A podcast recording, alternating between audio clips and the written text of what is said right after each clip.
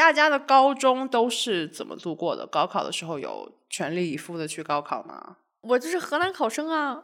就是大家前段时间有一个视频特别火，就是一个小女孩儿。然后她就是在高考誓师大会上嘛，就特别有激情的说啊，凌晨五点的天真的很黑，但六百分的成绩真的很耀眼。虽然大家都在嘲笑那个女孩，但我真的觉得她非常非常可怜，因为也不是哎，等一下也轮不到我可怜人家，就是我非常非常能共情她。因为我的高中真的就是那样过来的。当时我就记得，如果你在晚自习之前吃完饭那个空隙里，然后呃在班里的走廊里走一圈，然后你就看到所有人都趴在桌子上，然后就补觉，因为大家睡的实在是太少了。然后所有人的桌子上都会贴着那种特别恐怖的那种鸡血的标语。考不上什么什么学校，我就怎么怎么样。然后他努力奋斗，为了爸爸妈妈，就真的就是这样，就写在自己的课桌上，就像就像鲁迅在桌上刻枣一样，就 就那样贴在自己的桌上。我的桌上也刻过字。你怎么能往桌上刻字呢？你好没有素质啊！桌布桌布上写字，你写的什么？我桌布上写的字是“我是金子 ”。我也没想到，后来我不是金子，我是兔子。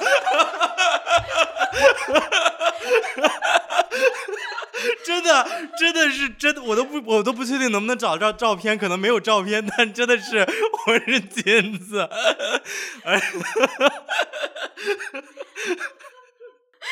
对不起，抢了你的名字。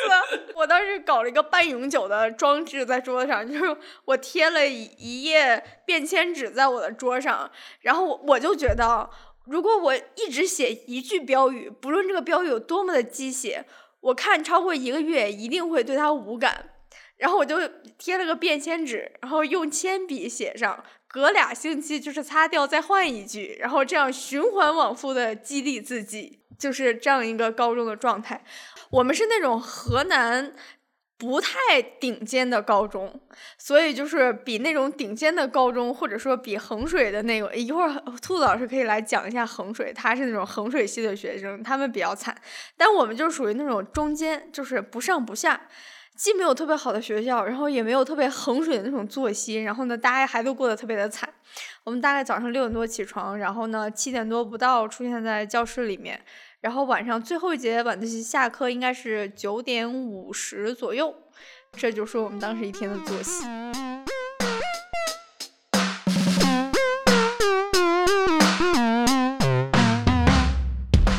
大家好，欢迎来到新一期的 Jico 茶水间，我是制作人赛赛，我是制作人 Eri。这期开头没有了，Eri，我们是不是要跟大家解释一下？我要解释一下，主要是因为录制的当天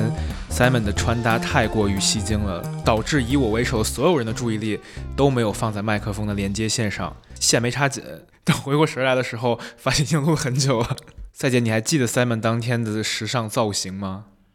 就是那天 Simon 穿了一件超大翻领的蓝色拉绒上衣。然后戴了一个半金半石的一个大链子，然后脚上穿了一双巨大无比的鞋。我们就问他：“你今天是什么造型理念？”他说：“今天是海洋主题。”我们就说：“啥海洋主题？”他就说自己的上身是一只泵，脚上的鞋是一艘船。然后他说完之后，就把自己的脑袋裹在他的大领子里面，就大概就是这么样一个造型。虽然我很想吐槽泵其实是淡水生物。但是我们先按下不表，聊到今天这期节目吧。我们今天这一期是因为最近大学生初入职场的相关内容特别多，我们就想顺着讲讲各自从学生到职场的一种心态转变吧。这一期会是这一次聊的上集，主要是。大家在学校期间的各种奇闻异事，我们就不说废话了，就继续听听兔子讲讲自己的衡水生涯。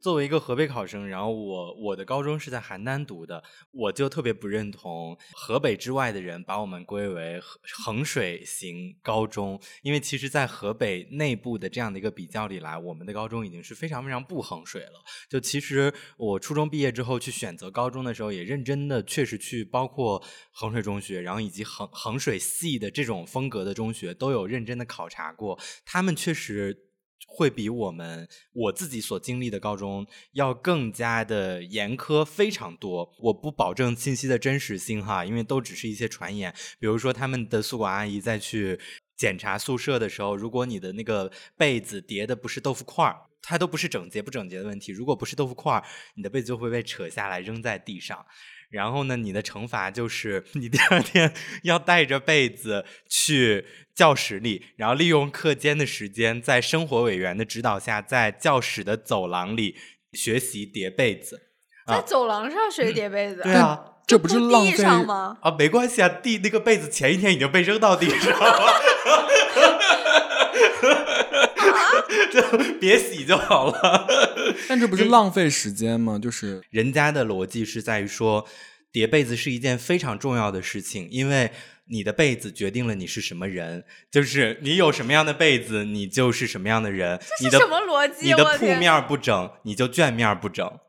其实是字如其人嘛，被如其人。我们当时专业里面有一个就是衡水中学毕业的，然后我们军训的时候，他的被子叠的最好。真的，真的，我有一个衡水二中的同学，就是他在我们学校那个军训的时候，他叠被子就是轻轻松松，像变魔术一样，就是夺冠。哎，但是我有一个比较惊讶的点，就是我刚刚听到兔子说衡水中学还有生活委员这种，就是在我们在我们学校，我们都没有班干部，就是 因为用不着。我们我们还是有班干部，因为没有任何课余活动，所以你就用不着班干部。如果需要有人告老师，就需要有班干部。完蛋了，我高中还是班长。你真是一个君子啊！你。说回主题哈，就是我们当时其实考察完之后。我爸妈就特别心疼这样的一种一种生活模式，然后就不愿意让我去衡水啊。当然，人家人家本身人家学校要求也非常高，到底是我不愿意去，还是我根本不配去？这我觉得这都是另另外一回事儿啊。现在不知道了，呃，消散在历史的尘埃当中了。但反正呢，最后我是就是去了我们邯郸市最好的学校，就邯郸一中。然后我整个高中呢，我自己我现在回想起来，我觉得高中的整个的呃心情也好，心态也好，包括。生活方式吧，高中的 lifestyle，我自己还是觉得非常 非常喜欢的，就非常非常开心，因为我会觉得那三年对于我而言是非常纯粹的三年，基本上没有什么任何的烦恼啊，因为你不用担心钱的问题，不用担心人际关系的问题等等，所有的这些都不用担心，其实只需要看书做题。就可以了，我就觉得这件事情对于我而言很单纯，而且这个目标很明确，整体而言会觉得很快乐。但是具体到每一天的话，我现在回想，其实我当时应该就算挺卷的了。我印象最深的就是，至少可能从高一后半学期开始，高二、高三，我基本上说百分之百没有，我觉得夸张哈，但基本上是很少。去学校的食堂吃饭，但其实我们学校，我们一个高中，因为大家都住校，我们有两两栋食堂的楼，每栋楼都是三层楼，有这样的两栋食堂。其实食堂的条件是非常好的，但我基本上就没怎么去过食堂吃饭，我就是每天偷偷的，就是揣两个煮鸡蛋，煮熟的煮鸡蛋，然后揣一包乌江榨菜，这样你就可以把早餐的时间省出来，就是你。早上只要睁开眼睛，穿衣服，然后起床，就是出了宿舍楼可以直接去教学楼。然后你在第一节课或者第二节课的课间偷吃一个煮鸡蛋，然后吃两口榨菜，然后再喝一口水，就把这个东西顺下去，因为挺干的。说实话，挺干的，你就可能还要喝几口水顺下去，就吃饱了。而且主要是蛮好吃的，我蛮爱吃煮鸡蛋的。从这个就可以。推测出兔子前几期推荐的那些零食，其实可能也没有那么好吃。你爸妈看了一眼衡水的条件，觉得非常的心疼，但没有想到他们的儿子自己活成了一座衡水。还有一些印象很深的一些画面在我脑子里，比如说到高三的时候，有一段时间是准备自主招生嘛，当时我是准备了两个学校的自主招生，一个是卓越联盟。嗯，就因为北理工是属于卓越联盟的自主招生，然后另外一个是南开的自主招生。啊、南开呢，它就不属于任何的体系，它自己独立的自主招生，它就只考两门课，就是语文和数学。如果我没记错的话，只考这两门。语文呢，他们就规定了两个书单，一本书是。中国人的气质，另外一本书是《美国种族简史》。我也不期待我能吸收到多少，但至少学校开出了这两本书单，我至少在考试前得读完。但读完这件事情，我当时就是做不到的，因为没有时间，因为你白天都在上课、写作业、考试，没有时间读，所以我就晚上宿舍熄灯之后读。但因为我们我们都住校嘛，管理非常严格，宿舍熄灯之后，他就必须要求你睡觉，你睁着眼睛，宿管阿姨都会通报的。他怎么看到的？他会他会扒门啊，就是你知道宿舍的门儿都是有一个小窗户的，就跟监狱的一样。哎，对，都跟监狱的一样，他会扒门儿。所以晚上你就必须要睡觉，你不睡觉你也得闭目养神。然后我当时就是为了不透出光，然后不被发现自己没在睡觉，就是我就钻在被窝里，你知道吗？就蜡笔小新或者那种日本动漫会有，对对对，钻在被窝里打手电。然后刚好自主招生是冬天，然后那个被子特别厚，我钻在被窝里，然后你要让完全没有任何光透出来，就是你那个四周要要掖好要掖紧，真的就是这样一个空间，然后完全没有任何的换气，我就给自己规定是每天读五实验。真的完全不能换气，我就那个汗就是吧嗒吧嗒吧嗒吧嗒吧嗒，就是很热，里面就完完全全是一个蒸笼。我现在那本书我家里还留着，就是它所有的那个页都都是皱巴的，都是泡卷的，都是被汗泡卷的。然后这个汗呢，又会把我本身的被子的内胆搞湿，所以我基本上每天看完之后，我被子我实际要盖的那一面就是湿的，我得把被子翻一面盖另外被子外层那一面才是干净的。宿管阿姨也不敢问，凭什么你每天被子都这么湿？也不敢问。我高中应该有很多类似这样的故事，但是绝大多数我都记不清楚了。就这个画面在我脑海里印象非常深。不是，我觉得兔子老师是一个就是神经发育异于常人的人。呀？就是我感觉，如果如果我要是这样长大的话，我真的就是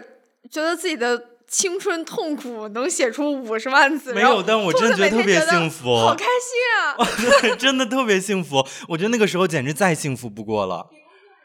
那倒是没工作幸福了，有什么事儿能比工作幸福的？从今天开始，你就叫金子，好吧？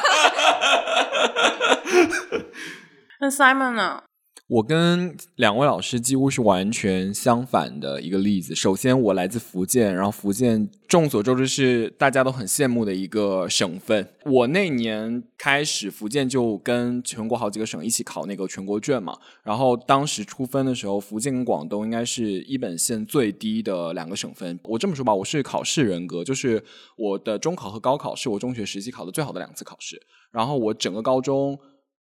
成绩都是班里倒数，我在文科实验班就一直掉车尾，所以我高中绝大部分时间都在学生会里面勾心斗角，另一部分时间在跟另外一个学生组织打擂台勾心斗角。以我当时的成绩，我只能上福建师范大学。那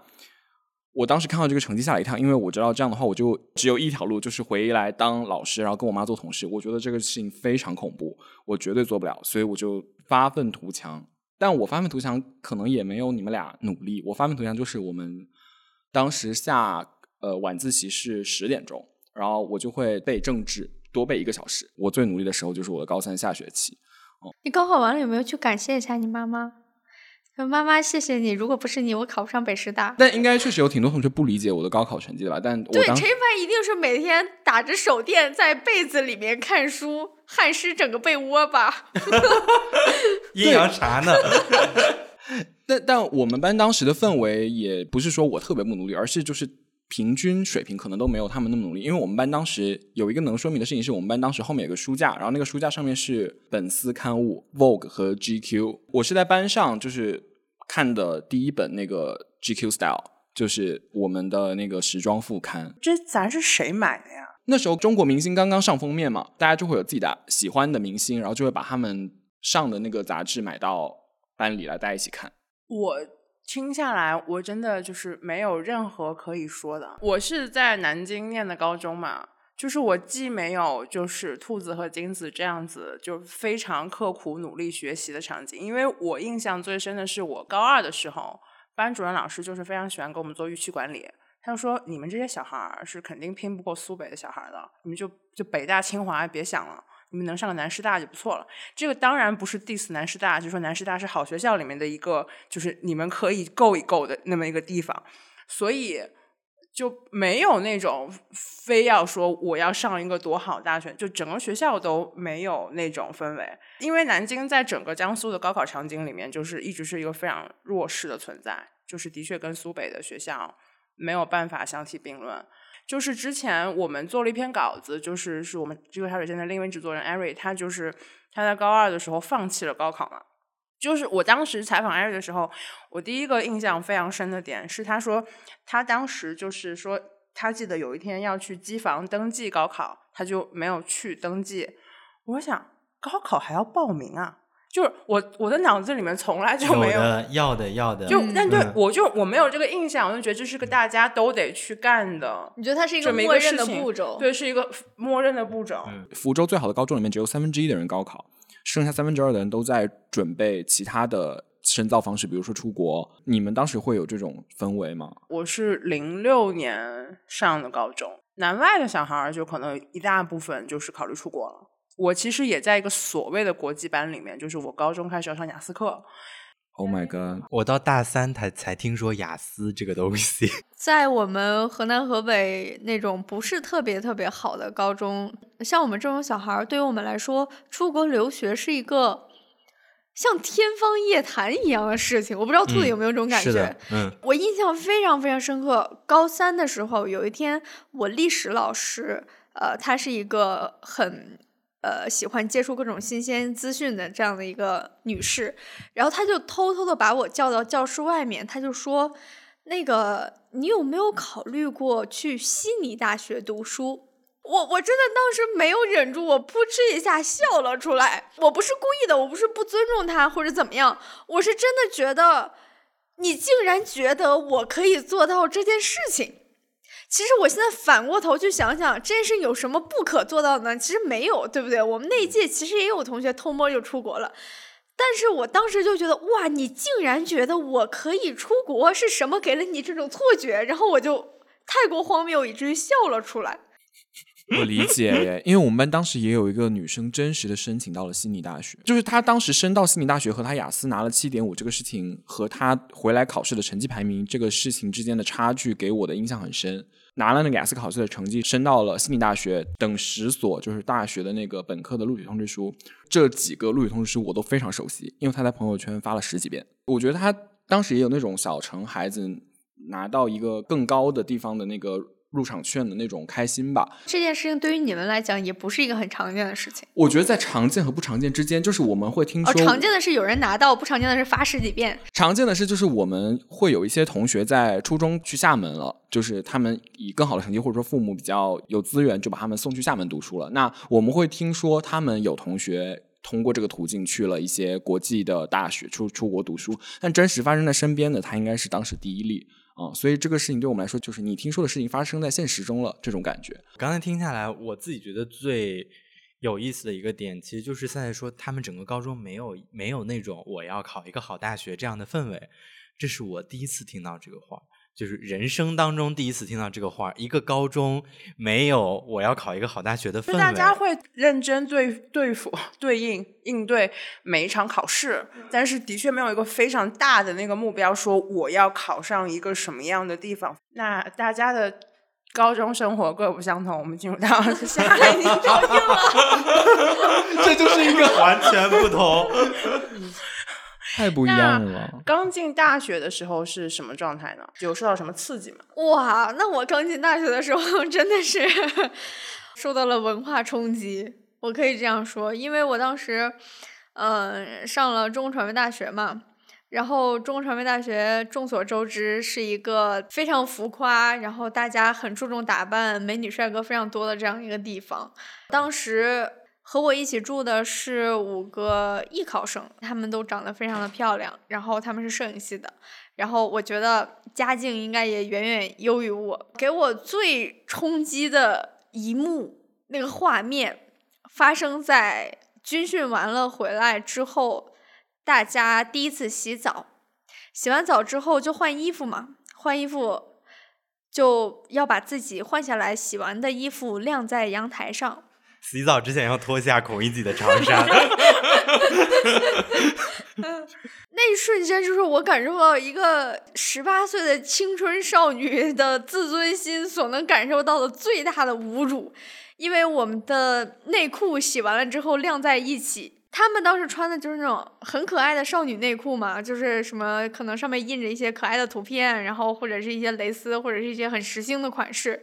然后我穿的就是超市买的十九块九三条，然后平角四角内裤。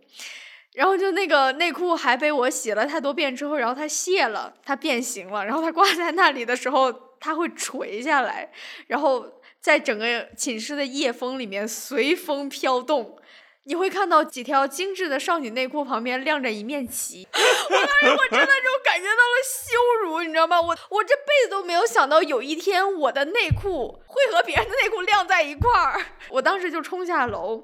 然后去那个宿舍里面开的那种精品店、小卖部一样的那种小商店，然后正好他那儿有卖内裤的，然后我挑了几条好看的。他说那个 S M L 号你穿哪一个？我当时觉得自己挺瘦的，就是我当时确实不到一百斤，九十来斤吧。你不能说他胖，对不对？然后我很就瘦很瘦对我谦虚了一下，我说那要不然买个 M 的吧。回寝室一试，发现我穿不上中传的内裤这件事情，给了我真的当头一棒。我有一个类似的经历，但没有这么可视化，就是差不多也是到大学第一天还是第二天，因为你住宿舍，每个人会有一个自己的垃圾桶，然后你垃圾桶是要套垃圾袋儿的嘛，然后我就看到我我的室友拿了一个很专业的真正的垃圾袋套了上去，我没有见过那个东西，我真的没有见过那个东西，这个而不是一个塑料袋儿，而不是一个塑料袋，是那种加厚抽绳。对对，有抽绳的垃圾袋我就问他说：“你这个是什么？”然后他说是垃圾袋儿。我的脑海里在之前不认为垃圾袋儿是可以成为一种商品的。我说这是从哪儿弄的？他说那个学生服务社超市买的。然后这个事情到刚才为止，我从来没有跟任何人讲过，但是他在我心里留下了极强的烙印，就是哇，垃圾袋是可以买的，因为在此前多少年，十八年，我的人生里，我的垃圾袋都是买完菜之后剩下一个塑料袋，这个塑料袋要摞吧起来，塞在一个箱子里，然后你用垃圾袋的时候，从之前攒的这些剩的塑料袋里拿出来一个。我从来不知道这个市面上是可以售卖垃圾袋的。我要插嘴一句，跟本集完全无关的一个事儿。最近我妈教了我一个就是折塑料袋的小妙招。来，这儿现在应该有一个进一个那个音乐家政女皇之类的，一个塑料袋它不是有两个耳朵嘛？你把它就是折成四分之一的长条，然后你把那个耳朵先往里面折，然后你再这样卷，它就会变成一个非常整齐的卷，你就可以把它非常整齐的放在你收纳垃圾袋的地方。就如果是无纺布袋的话，它会折出来非常整齐。你妈妈是不是衡水毕业的？带面不整，见面不整。我原来就是他每次跟我讲要折垃圾袋的时候，我说就差不多行了。但我那天试了一下，真的很整齐。好了，我说完了。好，兔子没告诉我们的事儿可太多了。这是个非常非常小的 细节，这个我真没在任何地方讲过。就是金子刚才讲内裤，我就突然想起来这个事情，嗯，但留给我印象还蛮深的，嗯。回到上面，就是你当时是参加了北理工和南开的自主招生，对，后来去了北理工是为啥？因为因为林妙可，这个你也没有跟任何人说过。这是什么呀？没有，因为当时就是还是很流行传唱《北京欢迎你》这首歌。我觉得大概我和金子或者我们同龄的人，我觉得都会对北京有一种莫名的向往。就好像我们同龄人，如果想去上海的那一批人，大多都是受到过《小时代》的荼毒。真的，我真的问过很多人，想去上海最初的原因是因为看《小时代》，就是我觉得很多想来北京的朋友们，我们这一批同龄人是因为听《北京欢迎你》啊，或者是看北京奥运会啊等等这样的一些东西。你说看北京奥运会，我完全可以理解，但你说如果你是看林妙可，我真的不能理解。林妙可只是一个具象的比喻了，具象的比喻林妙可，没有了，因为他唱的是第一句嘛，就只是这个比喻而已。我当时来北京是因为纯粹的想读新闻，其实我当时考的分数是要比传媒大学的录取线以及传媒大学新闻学这个专业的录取线要高很多的，但是我当时就是在中传和武大之间犹豫嘛。我当时其实自己由于虚荣心，非常想去武大，因为武大是一个品你会宣做的很好的对你会大学，你会觉大是个得它很适合发朋友圈的大学。对，首先 它是一个九八五，然后我觉得它是一个有真正的大学校园的地方。你想，它整个山头都是他们的，就就非常符合你想象中那种理想的大学的样子。后来其实是我妈给我拦下来了。她就跟我说：“她说，如果你想做新闻的话，你除了北京没有第二个可以去的地方，就是你一定要去北京。”就是我现在想起这个话，我非常非常的惊讶，因为我都不知道我妈妈一个呃一直在我们当地工作的一个小职员，她是从哪里拿到如此笃定的消息，甚至如此影响我人生的消息，她是如何在当时得知这句话的？但是她当时就是非常非常的坚定，然后劝着我改变了我的志愿。我直到现在我都非常非常的感谢我妈那句话，我觉得她说的太对了对是的，嗯，我我就是那个被《小时代》荼毒但来了北京的人。对，你被《小时代》荼毒，然后来了北京，那他怎么就是是因为上海没有符合你的这个这么高的分数段的学校，是吗？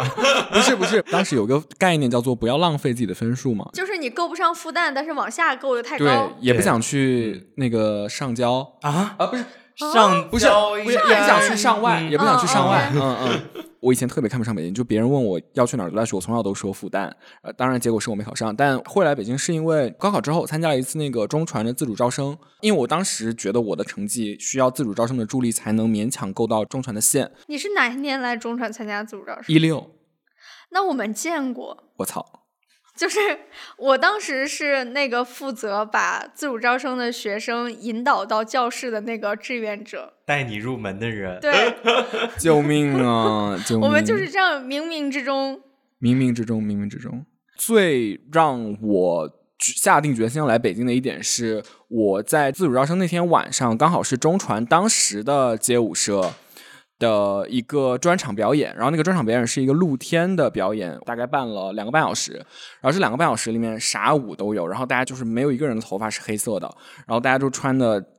奇形怪状的，印象最深的是有一个男生跳了一个偏现代的东西，就是他跳了张国荣的《我》，就是我当时想说，哇，台下的反应非常之热烈和激动，我当时就觉得说，我第一次见到这么，我要用一个很大的词叫自由的地方，嗯，所以我当时就下定决心说，我一定要来北京，一定要来中传，嗯，那最后没有想到最后比中传的分数线高太多。对，就是去了北师大。对不起嘛，不是我的问题，是我的问题，算了，没事。我跟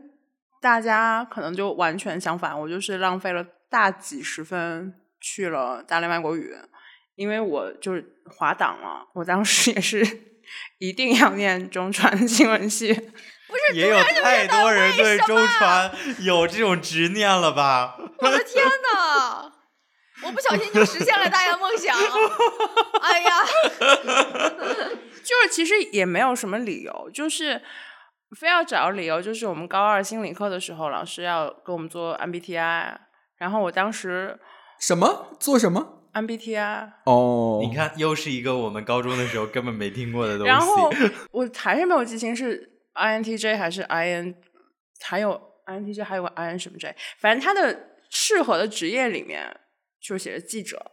就如果我要去找一个锚点，说我为什么要去念中国最好的新闻系的话，那就是因为 MBTI 测试。我那个时候知道我考那个分数可能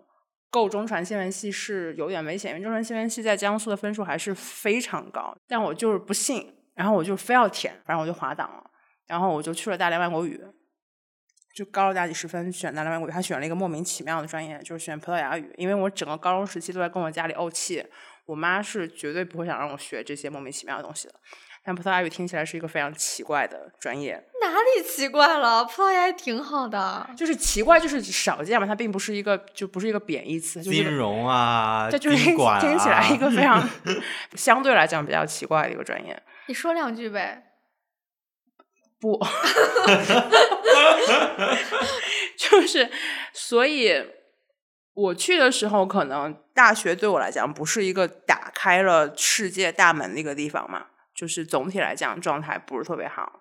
嗯，就你总觉得就是我我不应该在这个地方，那我有一个很真实的疑问：通常河北小孩遇到这样的境遇，嗯就是毫无疑问复读，嗯。没想过这个事情吗？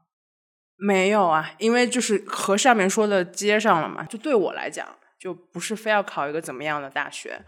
那你们大学的时候有遇到过什么你们很羡慕或者觉得很不可思议的人吗？哇，让我说，让我说，就是 被有钱人的世界冲击，就是我的宿命。我上大学的时候，我天，我我被我几个室友冲击，我被学校里更有钱的人冲击，然后的的工作以后，我又来到了一个这样的地方，然后每天都被各种有钱人冲击。我本科的时候有一个非常非常小的点，就是类似于那个时候，我会发现我的宿舍的朋友们开始用一些奢侈品。但那个时候我是完全对这些东西没有概念的。有一天我就发现，因为中传的缩写是 CUC，然后我就发现，哎，我的舍友的桌上有一个 CUC 的眼镜盒，然后我就说，哎，这个东西我怎么没见过？是学校出了新的周边吗？然后我就凑过去看，哦，Gucci，我就是 光速后退，我就是 逃逃离。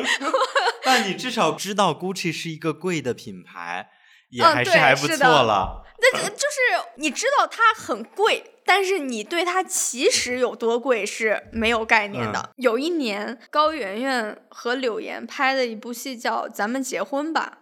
然后他们当时有一场戏是在我们学校取的景，然后有一天我的舍友就问我，你想不想看高圆圆？然后我我当时就以为好像是可能高圆圆在学校拍戏，然后他就拉我们过去看一下，然后没有想到。一个包车把我们宿舍几个小女孩接到了一个医院，当时高圆圆没在，是柳岩在拍那场戏，然后我们就一路进去开绿灯啊，就是后来才知道这个医院好像是他爸爸开的，然后就在旁边围观他们拍戏，然后拍完了之后，呃，柳岩就和我们合照，而且不是柳岩一个人和我们五个人的合照，是柳岩。柳岩老师逐个和我们每个人合照，这真的是我后来人生中再也没有得到过的尊贵待遇。我至今保留着那张我和柳岩老师的合照图。因为我是理工大学嘛，所以其实我整个大学生涯期间就真的没有见过奢侈品，就是这种东西不会出现在理工大学的校园里。但是带给我类似的，像金子看到 Gucci 一样的震撼的，其实是也是大一的时候刚刚开学，然后我们工科嘛都要学 C 语言，我是那个时候才知道 C 语言。是什么东西的？就听起来很不明觉厉嘛，但你不知道它大概是什么东西，然后编程到底是什么东西，就是是从那个时候才开始有概念，才开始见到这个世界。但是我的室友呢，他现在在麻省理工读博士，然后刚好我下个月要去纽约出差，我就约了他，就是可以在美国见一面。他当时的点是在说，呃。在我们所有人都还不知道 C 语言是什么、编程是什么的时候，他就自己网购了一个单片机，然后就已经开始，就是晚上在宿舍没事的时候，他就已经可以开始玩那个单片机了。包括他就开始在电脑里去装一些我们甚至都不知道该如何才能安装成功的软件。啊，就是就别说使用了，就是你都不知道这软件怎么才能装成功。我大一大二最痛苦我的一件事情是每上一节课就要装一个新的软件，以及我真的不会装这件事情，对于我而言就是像登天一样难。他就已经可以自己找到各种各样的软件，然后开始去根据一些我们那个教程上的一些课本里的一些代码示例去写代码，能够让那个单片机上的 LED 的屏幕去输出 Hello World。因为所有人的第一条代码都是 Hello World 嘛，他就已经可以把 Hello World 这个代码写出来，并且把这个代码烧进单片机里啊。这个事情差不多是我到大四的时候才学会，真的。你到底是怎么拿的国奖啊？因为真的挺难的，到大四的时候才学会怎么烧单片机。我们大一第一个月他就已经开始在做这件事情了。他朋友圈发一张照片，是那个单片机上是 Hello World。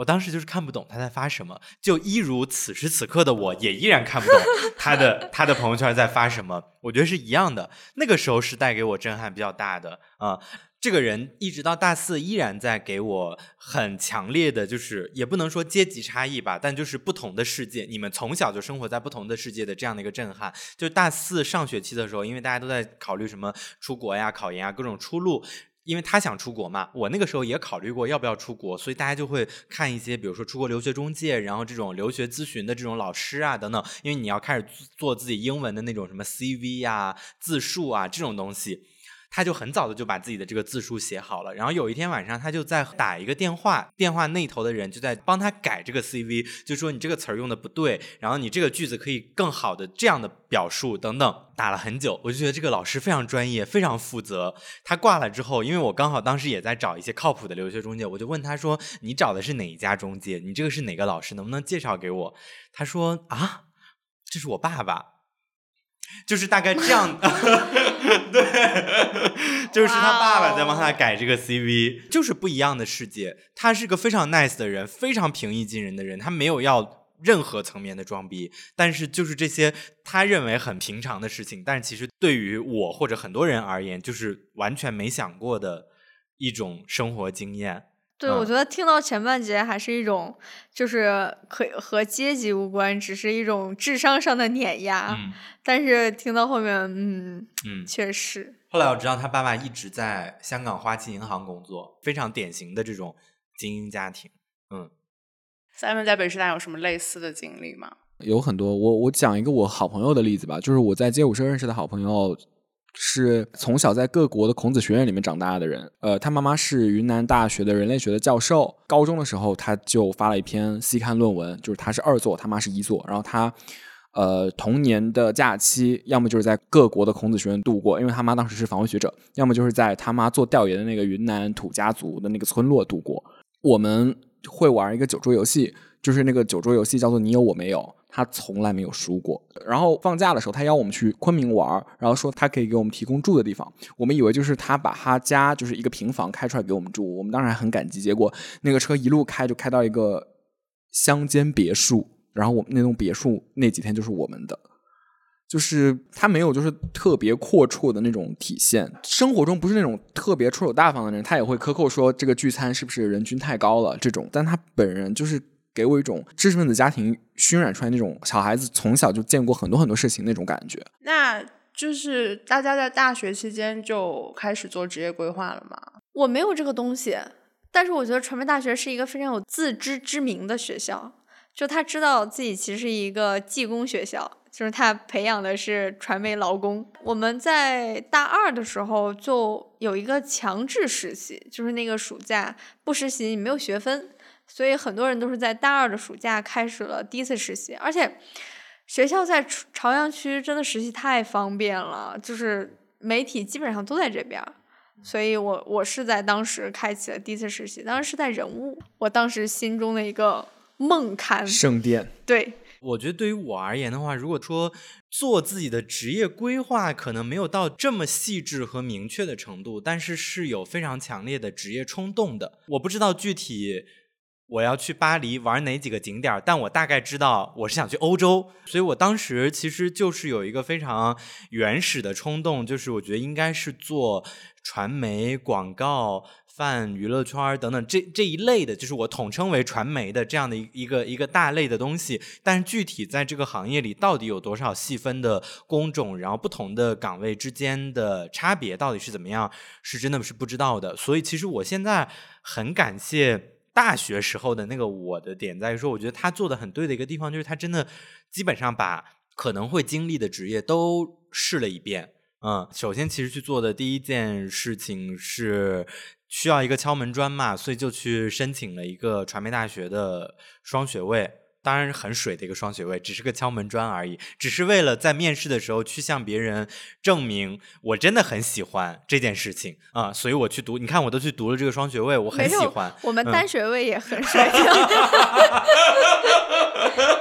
对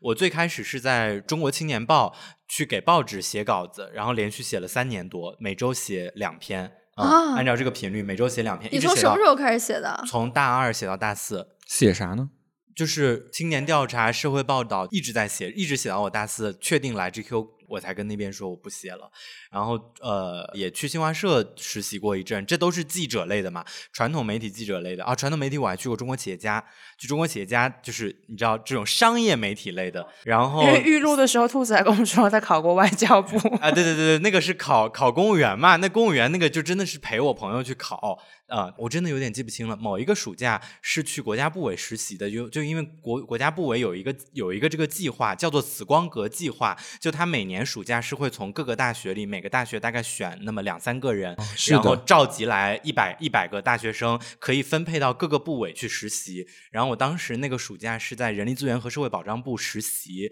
啊、然后就了解了，大概了解了这个体制内的这个这个国家部委的体制划分是什么样的。然后那一年我就陪我朋友考了一下国考啊、然后还有认真的工作是我去一家呃初期的天天使投资机构去帮他们去做品牌和新媒体，当时是在教育行业的一个天使投资机构，所以就了解了很多教育行业和创投相关的这样的一些东西。这一段经历和去中国企业家实习是连在一块儿的，因为那个时候你知道脑子里就看到的都是一些创业公司啊、商业模式啊等等这样的一些东西，接触到的都是这些。再后来就是去米未做奇葩说，啊、就是做综艺营销和综艺传播这些东西，就是也大概了解了一下，然后，然后再后来就是到 GQ 了，啊、就反正就是你看，就是传统媒体、新媒体、品牌、PR、呃，营销、市场，反正这些基本都。都做了一轮，然后还有很多就是只是去面试，但是没有去的那种，我就就都不说了。反正就是大概这种，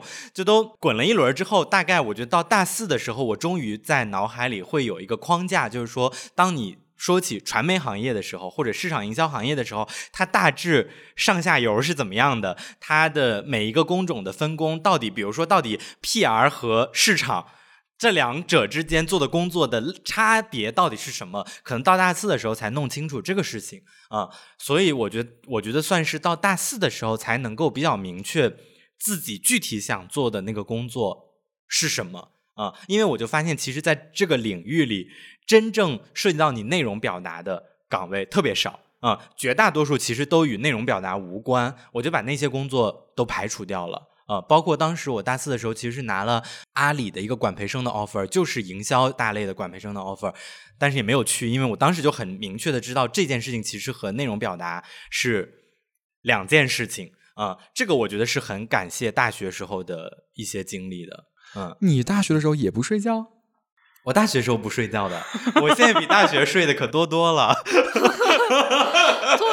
兔子现在大概一天睡 三个小时吧，就是本来职业规划已经是个很重的词，然后在兔子面前就显得这四个字轻飘飘的。天至少有四十八个小时。不是，我到现在依然坚定的认为，哪怕此时此刻，你你问我我未来三年有没有职业规划，我也没有，因为我觉得这真不是能规划出来的事儿。哦这真得去趟，就是我觉得就是汤水汤出来的，就是路是走出来的。这个说太恶心了，这这个鸡汤，但是我觉得真的是汤出来的，就是你很难坐在一个屋子里说，我今天要开始规划我的职业了，你就能规划，这规划都是伪规划。兔子，你的 MBTI 是什么？我不知道哎，压力到你了，Simon，你有什么 要接兔子的话？对我我我想知道，因为我当时算是我们学校里面很早很早开始实习的，就是北师大没有这个实习的氛围。就是我在大二的时候，某一天我突然灵光一闪，决定我要去做时尚相关的事情。然后我当时为此就转了专业去读了新闻嘛，然后我就多出来一年，其实，所以我大学其实读了五年。然后在那一年里面，我就疯狂的看时尚相关的资讯，然后我也自己就是阴错阳差吧，有了一个去当就是进入杂志里面当那个造型助理的机会。我也跟兔老师是一样的，就想说真的进入时尚杂志试试看，到底看这里是怎么做的嘛。因为当时那个杂志也比较所谓的亚吧，就是比较多彩，比较颜色比较多，然后就他拍的片子和做的内容，我当时是非常认可的。然后我就进了这个杂志去做时装助理，然后我发现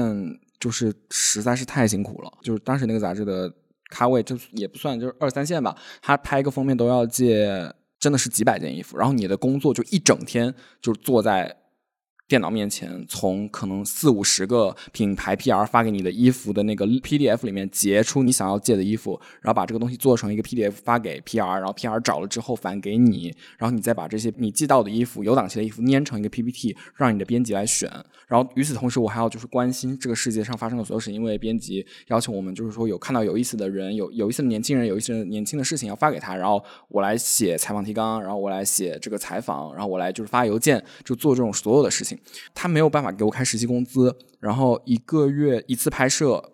我只能拿到五百块钱。为了这这五百块钱，我可能两三天都睡不好。就是，然后我在拍摄当天，我还要就是那个熨衣服，就是我要熨的衣服不是说十件二十件，而是就是四五十件。然后拍摄当天会有很多很多琐事情，就是你会站在那儿，然后你的整个脑子就会空白，因为你随时你就是一个随时。要启动的人，就是他说你现在去拿这个 look 出来，我就把这个 look 拿出来，然后给他。当时我的感觉就是造型助理是全场地位最低的人，谁都可以使唤你。就是这个感觉，就当然我后来知道有很多我钦佩的造型师也是从造型助理开始这样一步一步做上来的。但是我当时就发现，就是那个成片出来的时候，有些我很喜欢的成片，没有给我我想象中那么大的成就感。这个时候我就大概知道说拍时装片。可能不是我真正想要做的事情。我不知道怎么使用服装这一门语言，在当时来作为我的表达的工具。我我不知道怎么做这个事情。回来嘛，就我大二的时候就跟一个同学一起练雅思，他想去哈佛，我想去伦敦时装学院，然后我们就一你的梦想比别人真的大很多。就是你在，我刚才就想说，我忍住了。就是你在高中自己是班里垫底的时候，就跟别人说你的梦想的大学是复旦。那我们的上半段就先到这里啦。嗯哼，下一期里我们聊了什么？就是艾瑞，你印象比较深刻吗？我印象最深的其实就是兔子讲他是怎么披荆斩棘通过阿里群面的，这是我没经历过的，非常精彩。还有吗？还有就是金子参加时尚活动前，他化缘到了一整套时尚装备这件事儿。化缘就是乞讨的那个化缘，是吧？对，不是金子自己当做圆规化缘。嗯嗯，就是。金子白嫖了一整套装备参加时尚活动，对，还有什么别的吗？还有就是大家聊到最后讲了讲自己如果不做白领的话想做什么工作，我也蛮有感触的。听下来，听起来内容就还行，就是还能剪出来四十分钟，是吧？对。下周四前可以剪出来。好的，那我们就等着下周四上线。第六期的 GQ 茶水间就先到这里啦。本期节目由金子、兔子、Simon 和赛赛主持，Ari 和赛赛制作，片头及片尾曲由众卿制作。欢迎大家在喜马拉雅、网易云音乐、小宇宙、苹果播客等泛用型播客客户端订阅我们的播客，并在小红书关注我们的同名账号 GQ 茶水间。我们下期再见。拜拜，拜拜。